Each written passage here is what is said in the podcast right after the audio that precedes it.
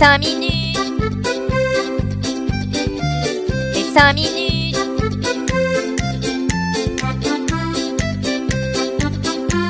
Les 5 minutes du coin.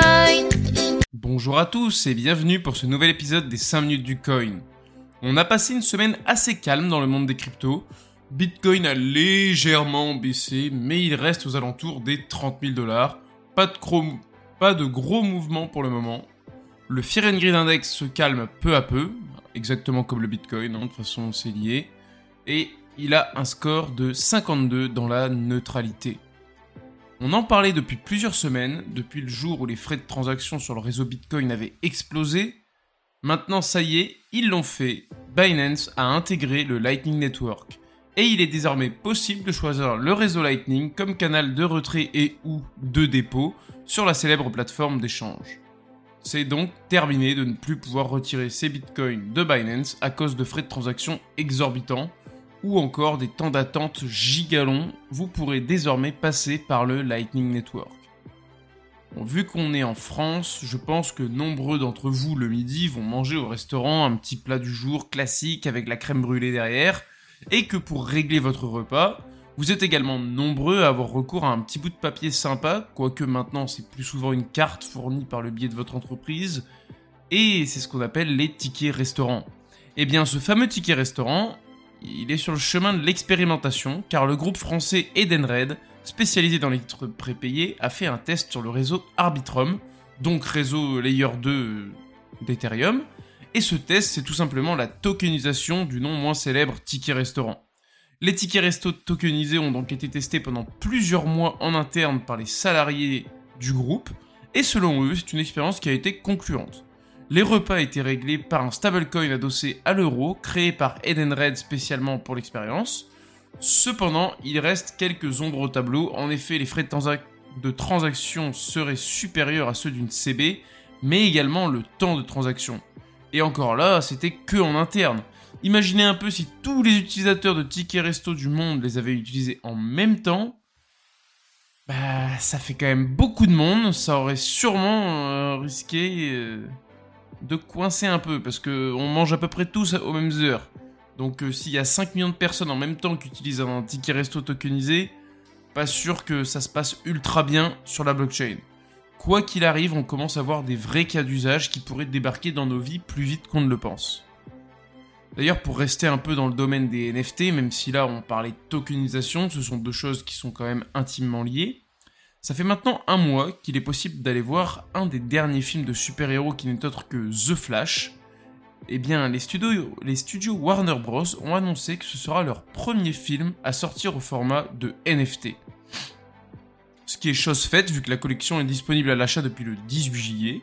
Il y a deux collections disponibles, la Mystery Edition avec 10 000 exemplaires et un prix plancher de 35 dollars, puis la Premium Edition avec 2000 exemplaires et un prix plancher de 100 dollars. Déjà, ce qu'on peut remarquer, c'est que ce sont des prix euh, quand même assez conséquents pour un film. Quel que soit le choix de NFT que vous faites, quoi qu'il arrive, vous aurez accès au film en 4K Ultra HD. J'ai envie de dire, heureusement. Genre 35 dollars, t'as des bouts de film, euh, et 100 dollars c'est complet, ça aurait été bien drôle qu'ils fassent ça. Hum, La différence entre euh, donc la collection premium entre guillemets et, les, et la collection classique, c'est que les NFT bénéficient d'œuvres d'art numériques frappées et de deux avantages que la première collection n'offre pas. Ça reste une nouvelle manière d'acquérir un film de manière euh, dématérialisée, et qui vous permet de le regarder, puis si vous le souhaitez de le revendre pour plus tard peut-être vous en acheter un autre. Donc c'est vrai que ça permet quand même la réutilisation du film. Avant vous achetiez votre DVD à, à 40 balles on va dire, ou 30 balles votre Blu-ray. Bon bah si vous le revendiez 5 ou 10 balles vous étiez content, alors que là vous achetez votre NFT de film, il y a moyen de le revendre à peu près à la même valeur quoi. Et sûrement derrière de, bah, récupérer un nouveau film. Donc ce, cette partie-là est quand même intéressante. Petite info, nous, ven nous venons d'un pays dont je n'avais jamais entendu le nom, mais qui apparemment serait bien connu de nos amis les mineurs, c'est le Koweït. Non pas Koweït, mais Koweït. Si ça te dit rien comme ça, bah c'est normal. Hein. Enfin, je pense pas que. Moi, je suis pas calé en géographie. Je pense pas qu'il y ait du monde qui connaisse ce truc. Donc, qu'est-ce qui se passe là-bas? Bah, Ils ont totalement interdit le minage et les paiements en crypto. Alors que là-bas, l'électricité, bah, ça coûte que dalle. Donc ça doit en décevoir plus d'un. Après, c'est comme pour la Chine, c'était soi-disant interdit, mais il y avait toujours énormément de hash rate situés en Chine. Donc ça va peut-être faire exactement la même chose pour ce pays. Hein. euh. Non les gars, vous n'avez pas le droit de miner, mais vous inquiétez pas qu'il y a des mecs dans des hangars partout sous terre hein, qui vont bien miner du bitcoin comme des salopios avec une électricité pas chère du tout. En tout cas, ce qui est sûr, c'est que chez eux, ça rigole pas. Interdiction de miner, interdiction de faire des échanges en crypto. La seule chose dont vous avez à peu près le droit, c'est d'en posséder. Mais bon, ça doit pas être quelque chose d'ultra bien vu par la population là-bas, parce que s'il y a quasiment tout qui est interdit, euh, tu dis à ton voisin j'ai du bitcoin, euh, je pense que il va aller voir la police limite. Cette semaine, on a eu la preuve que le crime, ça paie bien mieux que d'être du bon côté de la force. Cette histoire concerne Decurity, un groupe de white hats qui sont donc des hackers, mais qui œuvrent pour le bien en alertant des potentielles failles qu'ils peuvent découvrir. Ce groupe avait découvert une faille sur un smart contract de chez DaySale, et pas une petite car elle aurait permis de récupérer 21 600 BNB, ce qui représente près de 5 millions de dollars. Les équipes de Decurity ont donc alerté les équipes de DXSale qui ne les ont tout d'abord pas pris au sérieux. Hein. Oh bah les gars, euh, vous êtes bien rigolos, vous nous racontez votre faille là Mais on en a rien à battre. Puis euh, ils se sont quand même rendus compte qu'en fait la faille elle existait. Ils ont tenté de minimiser, le truc, hein. ils ont dû leur dire ouais les gars, il y avait une petite faille, c'est vrai. Mais euh, c'est une faillounette, une toute petite, on pouvait pas prendre grand chose. Bon alors que je pense que Decurity ils avaient raison, hein si tu si avais accès à la faille, tu avais accès aux 21 600 BNB, donc tu pouvais te tailler avec 5 millions de dollars. Bon, finalement, ils ont quand même été sympas. Ils ont proposé une petite récompense des XA à Decurity. Et j'espère que vous êtes assis, car la somme est juste énorme. Pour une faille qui aurait pu leur coûter 5 millions, ils ont offert au White Hat 500 dollars. Wouhou Franchement, je pense que ça me ferait moins mal qu'on me crache directement à la gueule que de recevoir une proposition aussi indécente.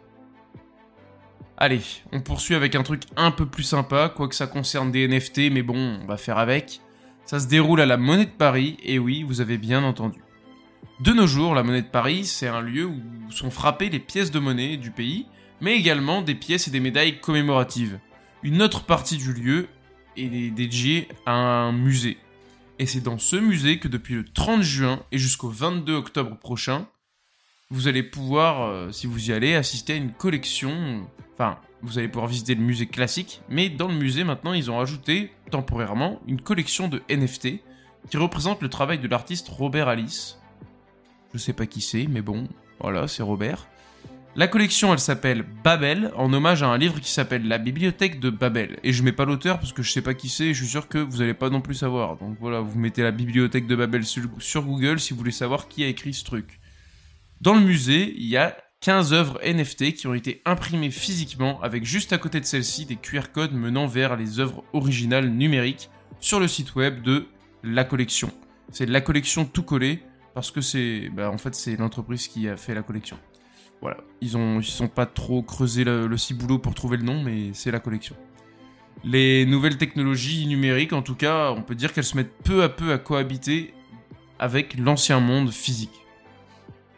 Allez, on termine la semaine sur un hack dont nous n'avons pas encore le dénouement actuellement. Ce hack a eu lieu sur Conic Finance, un protocole de DeFi.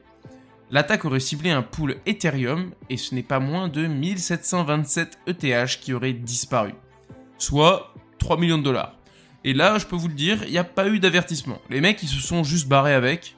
Après, tu me diras, si c'est pour gagner 500 dollars, est-ce que ça vaut vraiment le coup euh, d'aller toquer à la porte pour prévenir du problème Je ne pense pas. Conic Finance mène toujours l'enquête pour le moment et j'imagine que nous en saurons plus la semaine prochaine. Merci d'avoir suivi ces 5 minutes du coin. Bonne journée à tous. N'hésitez pas à me suivre ici et sur Twitter. Et surtout, hold on for dear life.